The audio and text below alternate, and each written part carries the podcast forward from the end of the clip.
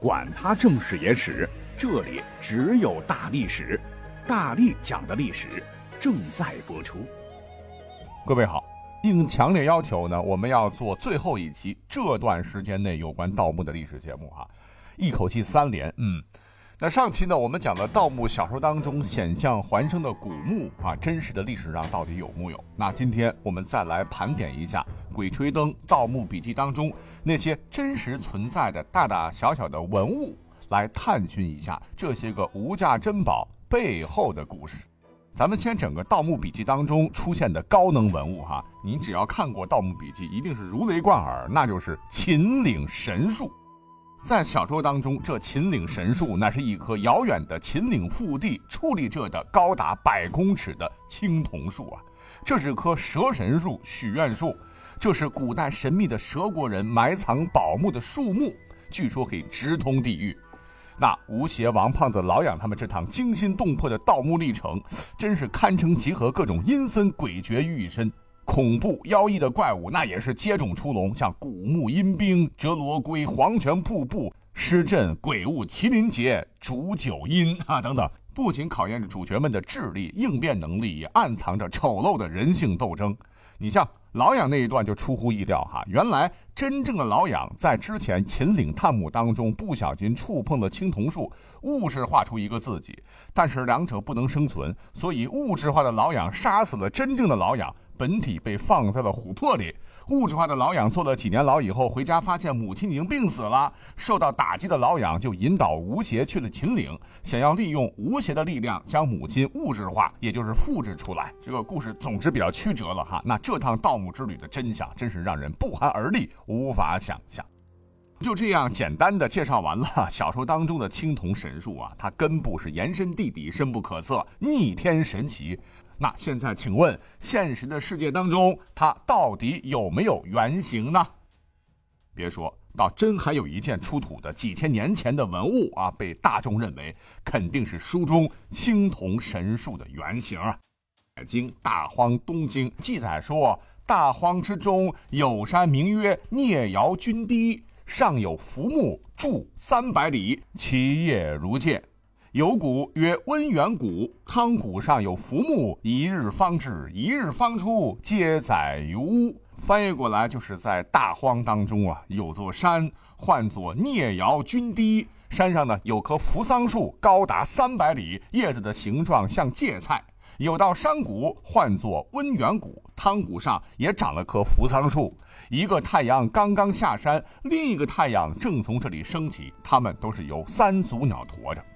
相传扶桑神树本是连接人神魔三界的大门，而后人类英雄后羿竟站在扶桑树上射下九个太阳，扶桑树被折断，三界也失去了联络，这扇连接三界的大门就此关闭。《山海经》这段记载，很多人都深不以为然，这就是胡诌八咧嘛。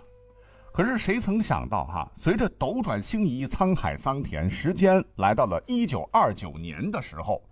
在当年我国的四川广汉，在一个看似平常的一天，有一位农民在淘沟时机缘巧合下，他竟然淘出了足以改写中国古代文明历史的重要遗址，这便是震惊世界的三星堆遗址。啊，随着众多遥远的巴蜀古国所铸造的青铜文物历经千年尘封，重见天日。万没想到，三星堆竟然成为了为《山海经》证明的绝佳历史遗存。在三星堆的众多发现中啊，有一堆成百上千的青铜碎片，非常非常的奇怪啊！因为这些碎片吧，有的像底座啊，有的像一根树杈，也有的碎片依稀看呢像是一些鸟的形状。在强烈的好奇心的驱使下，专家们为了弄清楚这些青铜碎片到底能不能组成什么器件。花了将近十多年的时间，最终呃，竟然真的拼接好了一棵青铜巨树。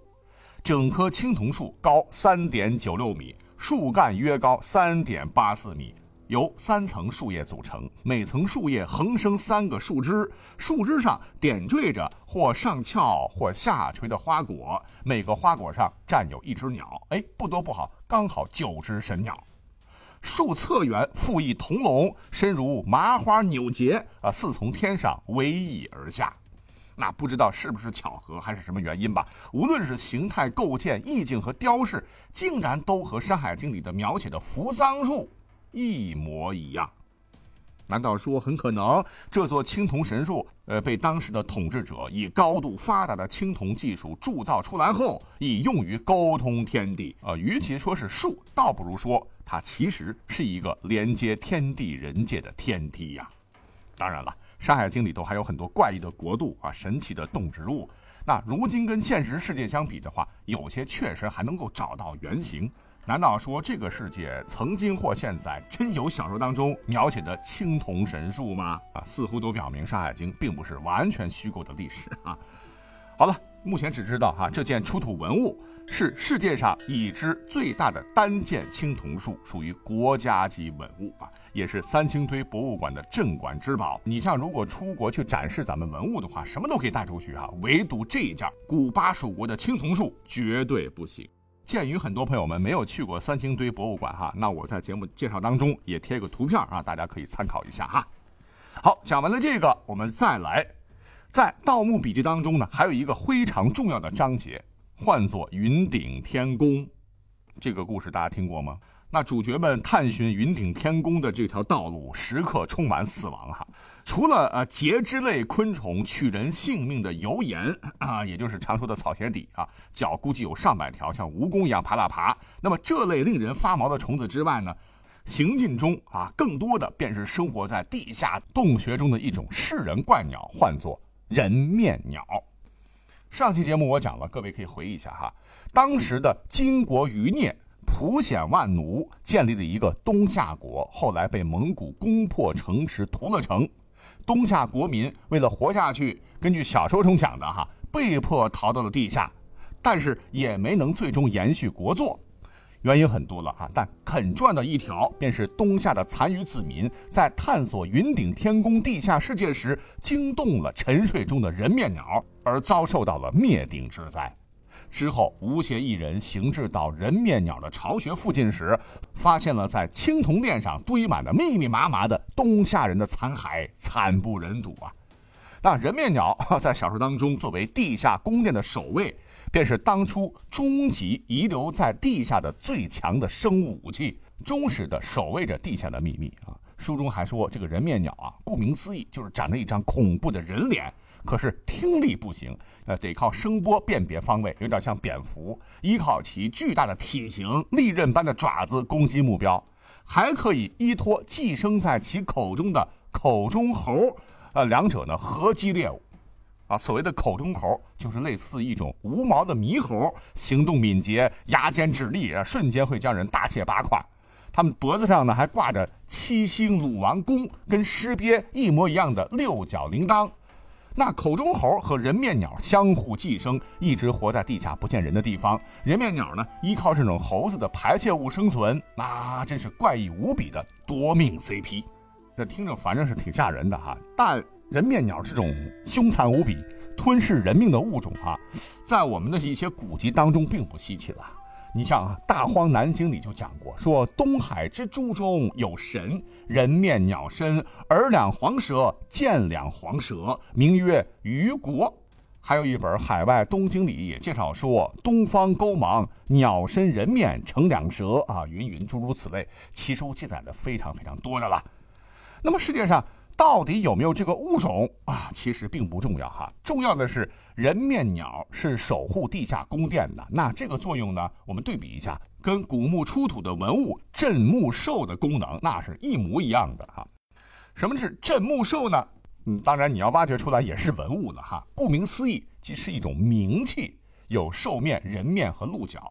古人认为阴间有各种野鬼、恶鬼会危害死者的鬼魂，因此设置镇墓兽的目的，首先是辟邪，以保佑死者亡魂的安宁。据考古发掘，在战国时期的楚墓当中，这是一种非常常见的随葬器物，也是楚漆器中造型独特的器物之一种。此种器物外形抽象，构思诡谲奇特，形象恐怖怪诞，具有强烈的神秘意味和浓厚的巫术神话色彩。迄今出土的镇墓兽大部分是战国时期文物，以战国中期为多，后流行于魏晋至隋唐时期。五代以后呢就逐渐消失了。那故而说，镇墓兽便是最接近人面鸟对应的古代文物的原型了。第三个出现在《盗墓笔记》里边啊，邪乎的、血色呼啦的啊，便是玉俑。这个东西太邪门了啊！书中交代说，春秋时期的鲁国有一位诸侯啊，拥有着一只鬼玺，能够向地府借阴兵啊，使得鲁国每回征战定大杀四方，凯旋而归。有一天，他突然求见当时的鲁国公，说自己多年向地府借兵。帝君如今有小鬼造反，必须回地府还帝君的人情债，望鲁国公能够批准他回地府复命。鲁国公当时就准奏了哈，没想到他磕了个头，立马作画了。鲁国公很悲伤啊，就封其为鲁商王啊，以为他还会再回来，还为其设计了一个地宫啊，把他的尸体保存起来，希望他回来的时候继续为他效命。而这个玉俑便是鲁殇王的寿衣。回到现实当中，鲁殇王的寿衣玉俑到底对应什么文物呢？很明显，金缕玉衣呀。那咱们都知道哈，金缕玉衣是汉代皇帝和高级贵族死后穿用的殓服。那直到三国时期，曹丕下诏禁用玉衣啊，总共流行了四百多年。它的这个外观呢和人体形状相同，很多玉片用金线镂结，人称金缕玉衣。汉代人认为啊，玉是山岳精英，将金玉置于人的九窍，人的精气便不会外泄，呃，就能使尸骨不腐，可求来世再生啊。好，那最后呢，我们再讲一件哈，着实不一般的宝物。这件宝物来自于《鬼吹灯》啊，《鬼吹灯》有很多部了，可是从怒晴湘西连着云南虫谷啊，呃，这里边的主角好像都在寻找木尘珠这个东西哈。那木尘珠究竟是个啥呢？传说木尘珠最早出现在商周时期，商代第三十二代君主武丁在一座崩塌的山峰当中寻到了一只染满黄金浸入的玉石巨眼和一件赤袍。武丁认为呢，这只古玉眼是皇帝仙化之后留下的，无比珍贵啊，就将其命名为木尘珠，并命人铸鼎纪念，乃是世间第一奇珍。后陪葬于西汉武帝刘彻之茂陵。那再后来，赤眉军大肆发掘，陪葬于茂陵中的木尘珠就此散落于民间。哈，那这是历史上是有记载的。而在小说《鬼吹灯·献王镇灵谱》中说啊，这个木尘珠啊，乃是地母所化的凤凰，代表长生不灭的轮回之眼。自商周时代起，就被认为是可以通过这件神器吧，修炼成仙，有脱胎换骨之效，也是作为通往虚数空间的通道。但是呢，非得需要在特殊的地点才能发挥它的作用。周文王曾经把这些内容详细的记录在了天书之中，不过这些机密始终掌握在统治阶级手中。几乎所有的君主都梦想能够成仙得道、长生不老、永保万年江山，故而呢，都竭尽全力去破解木尘珠的秘密。啊，作者还编导不？作者还写道：秦末之时，这件神物便流落到了啊。突然消失在历史长河当中的那个神秘而古老的滇国啊，说有个部落首领啊，献王啊，就是因为舍不得这件木尘珠啊，所以才离国而去啊，准备到山里呢找个地方修炼成仙。而史书上说的汉武帝刘彻死后埋在茂陵地宫的那一颗啊，其实是冒充的影珠，真正的木尘珠啊，被献王死后含在嘴里当了陪葬品。啊，说的挺神的哈。那现在问题来了，木尘珠有出土的文物原型，能给大家伙瞅瞅它到底是啥文物吗？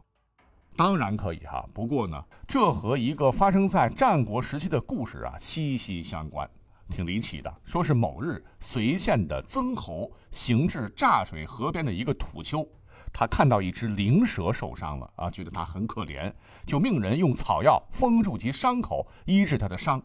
随后，在一个月圆之夜，这条灵蛇便口衔明珠献与曾侯，人们把这些珠饰称为随侯珠。在历史上，随侯珠它的确存在。一九七八年，在湖北的曾侯乙墓当中，就出土了一百七十三颗带有蜻蜓眼纹路的古玻璃珠，像蜻蜓的眼睛一样，哈，做工精美绝伦，堪称古玻璃珠饰中的佳品。这便是随侯珠。